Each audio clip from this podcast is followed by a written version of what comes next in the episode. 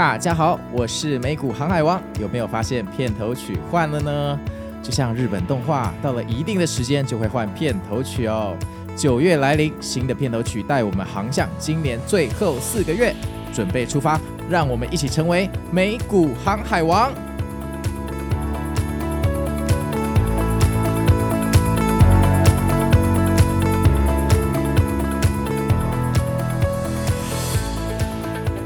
大家好，我是美股航海王啊。那今天是九月二十五号，礼拜一。那今天又是一个鸟语花香、阳光普照的好天气哦。我看了一下今天的天气预报，似乎不会下雨哈，所以大家今天出门可以放心，不用带伞啊。如果真的不小心下雨的话，记得要去 7-Eleven 买伞。或听说现在那个捷运啊，有那个共享雨伞可以拿，很方便，不要再去干人家的爱心伞了哈。那今天的美股心法哈，因为我们之前那个美股心法进阶三部曲刚刚结束啊。那我是在想说，接下来要跟大家聊一些什么样的心理学哈？那刚好啊，最近的局势哈，来到九月的最后一周，一定很多人在猜接下来要大涨或大跌哈。那我今天就准备了一个比较有趣的主题来跟大家分享一下，怎么看接下来的局势。那这个我要先提到哈，在上周六的时候，我跟啊、我的。粉丝们哈，在这个 IG 的现实动态还有 Line 群里面玩了一个游戏啊，就是我贴了一张呃看起来很像标股的那个日 K 走势图哦。那这一张走势图啊，呃，它走起来就像是一个超级大的 W 哈，大概呃这一只标股用了两个多月的时间哈，走出了一个大底，上去再下来再上来，然后现在走到那个中间颈线的位置啊，看起来就是要上去了哈，而且最后两天哈还是往上跳空哦，往上跳空的大阳线，看起来这个走势就非常的吸引人，大家猜猜看哈，这个。呃，这只标股接下来的走势会往上走还往下走？如果你猜到了，我就把这个标股的代码跟你讲哦，你就可以去发财喽，我就报名牌嘛。结果呃，当然大家就会开始讨论呢，有些人就会私下传讯到 IG 的粉丝团，然后跟我讲哈。那这个都没有关系，但是后来刚好有一个粉丝密我说：“哎，我猜对了，哎，太棒了！”我就跟他说：“什么叫猜对了？什么意思？”他说：“没有啊，我猜对答案啊，你那个呃，IG 的限时动态，你的表单有设这个标准答案，所以他猜到答案是会往上涨。”我就跟他说：“不对啊，我现在给你贴给你们这个标股的走势啊，它的最新的这个进度是到礼拜五，哎，就是昨天呢，所以接下来的走势连我自己都不知道，今天礼拜一才会开奖，好吗？”他就说啊，那你干嘛表单设那个答案？我说我哪知道，我不是 IG 小专家，对不对？我们就是做做自媒体，做做分享。我们对这些控制项的使用，其实也没有这么熟练。好啊，那话拉回来，那当然在群里面就有一些讨论哈，大家就会说什么啊，那个向上跳空哦，所以他会把停损单设在这个跳空缺口的那边哈，赌赌看啊，如果过不了前面的压力就怎样，过得了就怎样，大家就开始讨论哈，这无疑就是一只标股，非常的震撼人心啊。为了打个预防针，我就跑到群里跟他们说：“哎，这个是 live 哦，这个不是演习哈，这个是真正的走势。我自己也不知道答案，我只是请你们去看一下，你们觉得这只标股接下来这个趋势会不会继续延伸？好，它看起来就像要变 W 了嘛。那当然，大家就有各式各样的讨论。那后来到了晚餐时间，我就公布答案了哈。这不是什么标股啦，其实这个是大盘的反三哈。那什么叫反三？这边跟大家科普一下哈。”通常，呃，以台股来讲，你们看的零零五零，哈，那就是叫正一，哈、哦，正一就是大盘动一个百分比，哈、哦，那它就涨一个百分比。那像零零六三一，哈，就叫正二，哈、哦，大盘动一个百分比，它就动两个百分比。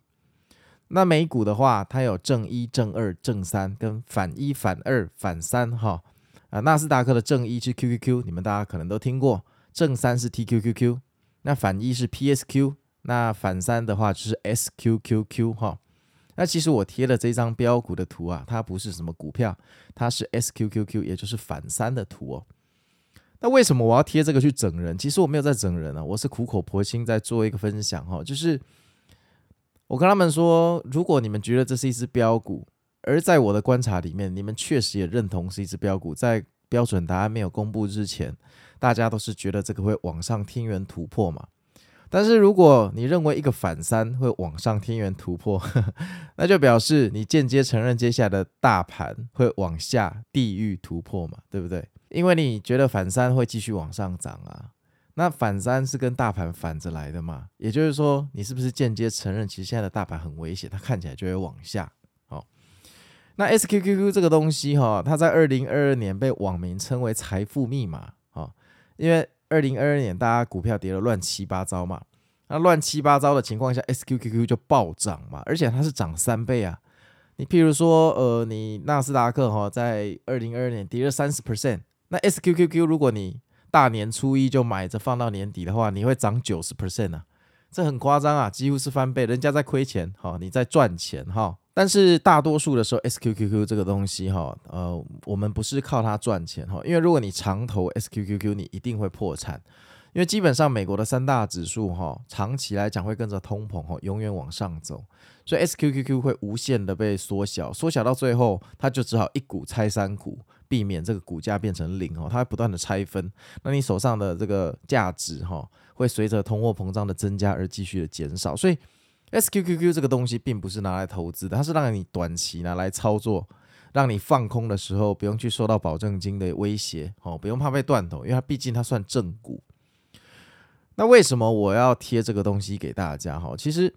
因为大部分的朋友或散户朋友，哈，或者说大部分的机构啦，其实大家大部分都是在做多。譬如说，呃，一些比较大的国外的一些主权基金和一些退休养老基金。他们的投资策略很保守，他们不会去做空啊。好，那基本上他们就是做多。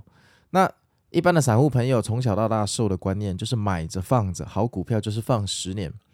所以通常如果你不是完全离开这个市场的话，你手上多少会有一点部位嘛。所以我们在看一个线图的时候，看一个走势图，看技术分析的时候，我们多少会带有一点色彩，就是说我们多少会被染色啊。会被主观的意识去影响，因为我们手上有部位，所以我们心里会怀着一点希望，希望它去上涨。所以，就算现在呃三大指数的这个日 K 的走势图哈，看起来很像一个 M，一个大大的麦当劳。像之前苹果的股价，我就戏称说啊，它这个在山顶上盖了一个麦当劳，因为麦当劳就是一个 M 嘛。就算是这样，而且现在的走势明明来到 M 的最右边哈，就是决定要下去还是盘整还是上去的关键时刻。我相信还是不少朋友在这个点位哈，会觉得说啊，应该要反弹了。但是你有没有想过，你这样的想法哈，是根据什么样的理论或者研究基础？当然，你也可以说这是根据你的实战经验，这都没有问题哈。但在我看来，大部分呃，大部分的人觉得他会反弹，那个叫一厢情愿，就是无条件的乐观哈。就像男女朋友，你打电话给他，他没接电话哈。那你会跟你好姐妹说啊，她一定在睡觉了，她昨天很累，其实人家偷偷去夜店了哈，这个只是你不想面对现实，你也不想去抓她，好，就是这个概念啦。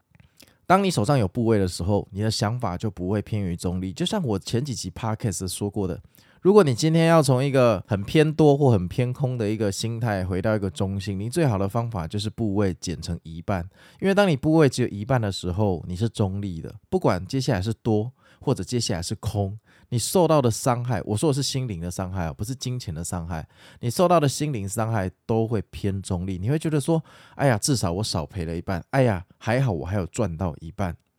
哦，那像现在这个 case 啊，现在大盘在 M 的右边，其实是一个非常危险，这基本上就是要下去了哈，基本上就是要下去，大概率啦，大概八十趴的几率是要下去哈。那当然，股市没有说死的东西，它当然也有可能上去。可是，当你手上有部位，你去看这件事情的时候，你就会觉得说它应该会反弹吧？不然你现在闭上眼睛，我数到五，你闭上眼睛，五四三二一，好，你闭上眼睛了吗？好，那你想一件事，假设你现在的户头是全空的，只有现金，你完全没有买任何股票，你现在看到大盘的这个 M，你会有什么想法？难道你会觉得说今天要反弹，你要冲进去捡吗？我想大部分不会啦，吼。如果你现在手上的账户是空的，说不定你会高兴说还好，你这两个礼拜的跌幅闪过了，而且你就想要在场外慢慢看，看到它更低再进去。但是当你今天手上有部位的时候啊，你莫名其妙就会觉得它该反弹了吧？跌这么多了，都跌到 M 的右边，都跟左边一样了，又到颈线的位置了，这里就是该反弹啊！多头拿出勇气告诉空头，教他们怎么做人啊，对不对？可是如果有时候哈。你觉得你没有办法克服这种人性的主观的弱点，好，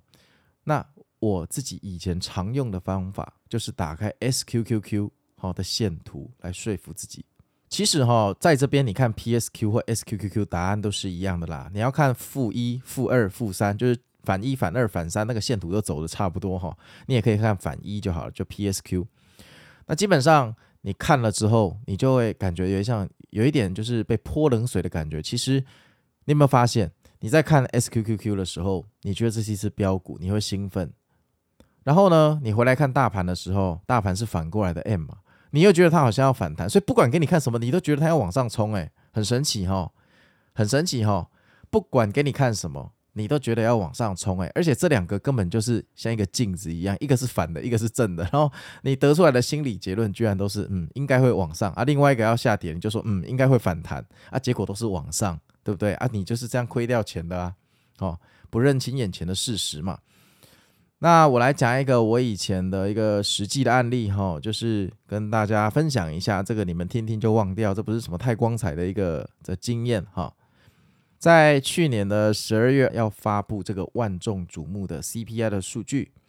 那那个时候的 CPI 的数据受到全世界的关注，因为十二月十三号它是去发布十一月的 CPI，然后那个时候各大投行、全世界的分析师都在猜这一次的 CPI 将是这十二个月以来啊第一次冲高回落。如果这个假设成真，那就表示。我们的股市有救了，因为全世界的多头跟机构都在等那个 CPI 跟核心 CPI 啊，这个冲高回落的那一瞬间，他们准备要开始进场。所以十二月十三号那一天真的是非常的关键哈，就是所有的机构哈都在看着晚上八点半的那一刻，决定要不要按下按钮。结果你知道那一刻发生什么事情吗？哈，那一刻呢，八点半的数据一出哦，CPI 预期零点三。好，发出来只有零点一，哇，远低于预期诶。结果盘前的三大指数的期货哈，在一分钟内涨了四点七个百分比。你没有听错，四点七个百分比哦，不是零点四七哦，是四点七个百分比哈。我不知道你对四点七个百分比有没有什么感觉啦？那如果以台股的加权指数来讲，四点七个百分比哈，就相当于涨九百点，哈，九百点哈，是一个非常非常可怕的数字，而且它是一分钟拉涨，也就是说，这个数据一出来，触发了无数机构的买盘去下单，所以瞬间可以把大盘拉了百分之四点七，这很夸张，对不对？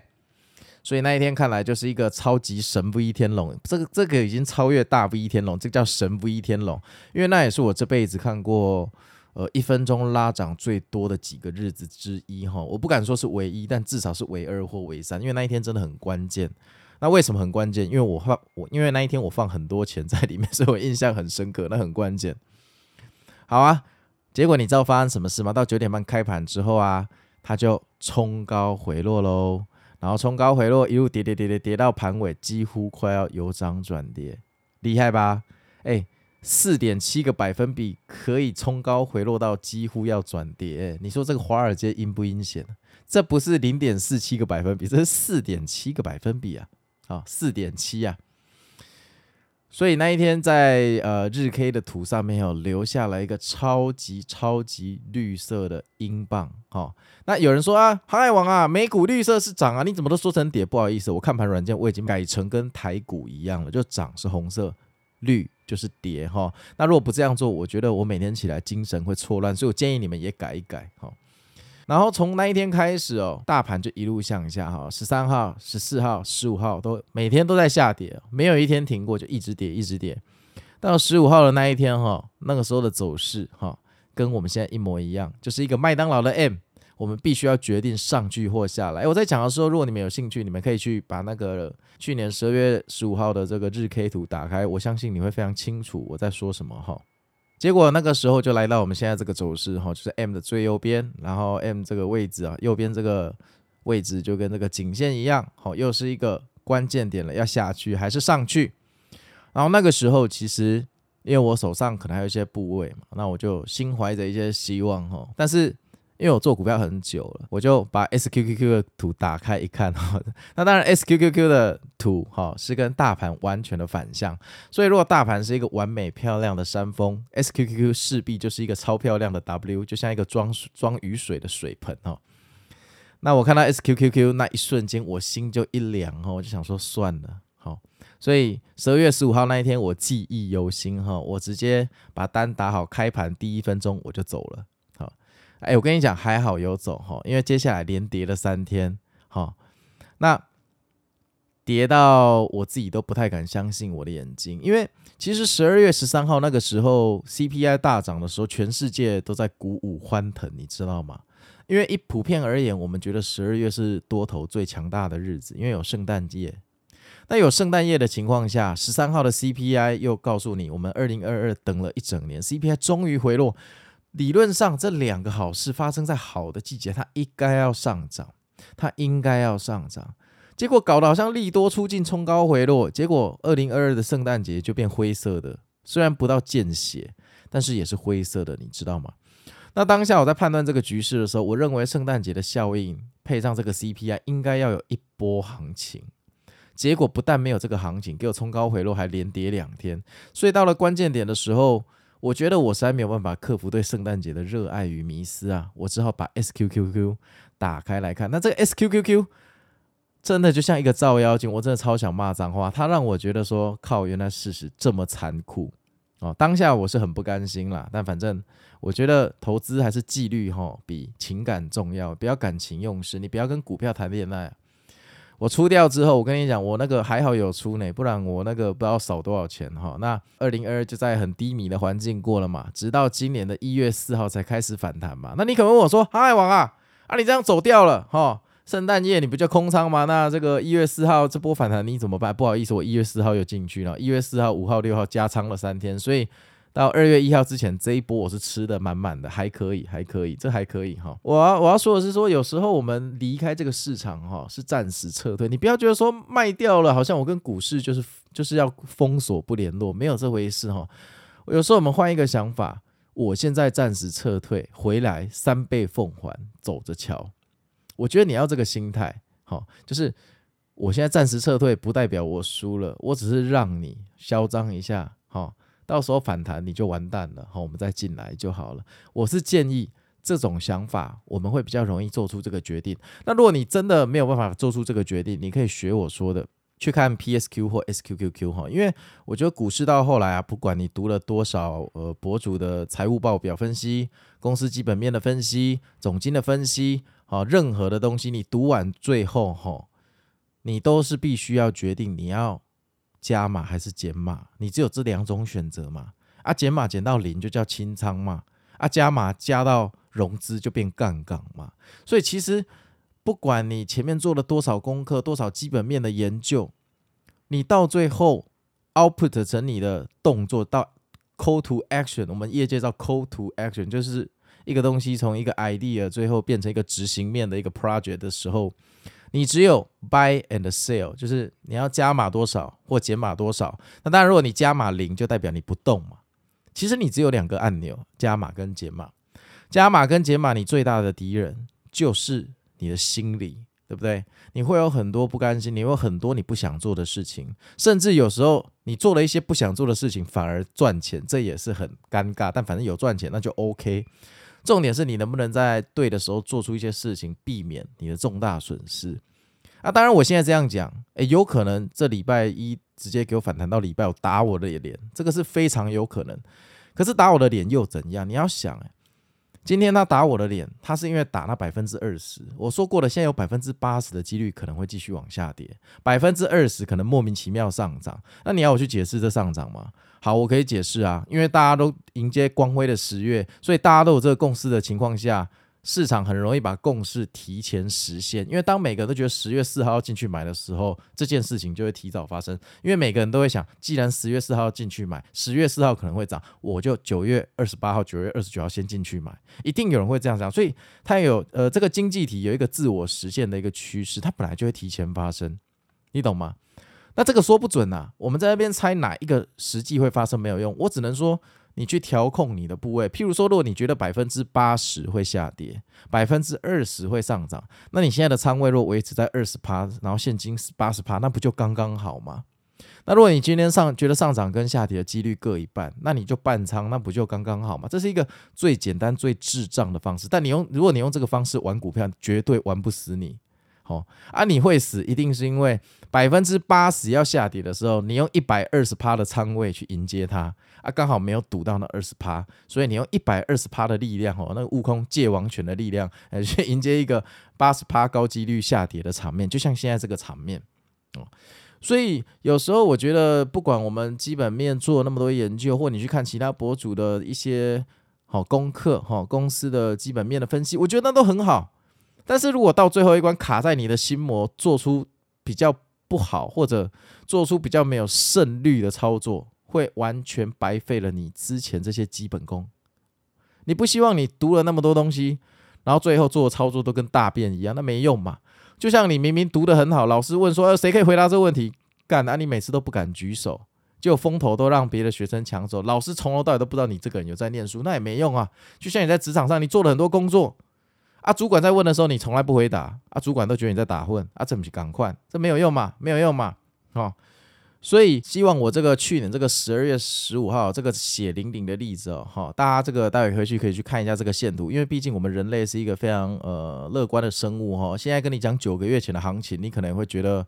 哎，航海王，你怎么还记得？你是不是脑袋闲闲没事干哈，都会记得？没有，我跟你讲，因为这种这么重要的记忆哈，我想要抹去也很难。当你的钱在里面很多，然后它又发生今天的逆转的时候，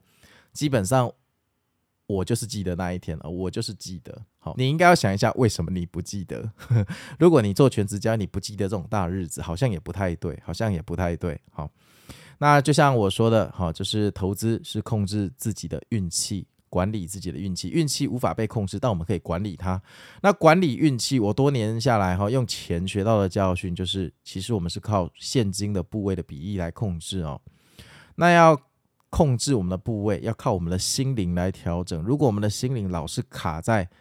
变输赢就是要跟你胜负，那我保证你绝对不会调整你的部位哈，因为你会永远觉得自己是对的，市场永远是错的，用市场永远是错的，你会希望市场就像你的男女朋友一样来顺着你走，而不是你去为了他人而调整。那你要在现实世界让你的另一半跟着你走，我是无所谓啦，但是我非常确定，如果你在投资里面哦，你要市场跟着你走哈，到最后你可能会。毕业才是唯一的方法，因为市场永远不会鸟你，他根本连你是谁都不知道。因为毕竟海浪过来是打翻所有的船，他不会记得你是哪一艘船哈。那明知道要这么做，身体却不想。我相信很多人其实都知道，现在这个局势就是非常的危险，就是非常的危险。你们脑中一直跟自己说不要做这件事，不要做这件事，不要做这件事，但你就是没办法下手去把它停掉，对不对？这才是你需要修炼的。你需要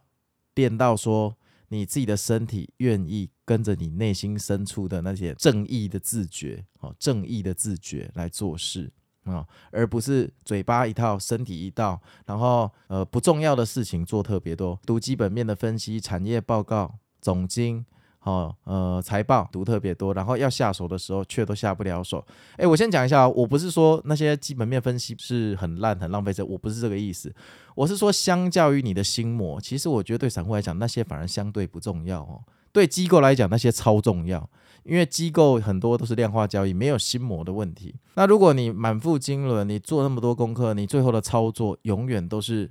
跟心理的直觉反方向，那也没什么用哦。所以啊，我今天就是提供一个方法给大家哈，希望以后哈，如果你们对大盘的走势有一些想法的时候，不妨有时候去打开反一、反二、反三哈这些线图来看，我觉得这是一个比较能跟自己沟通的方式，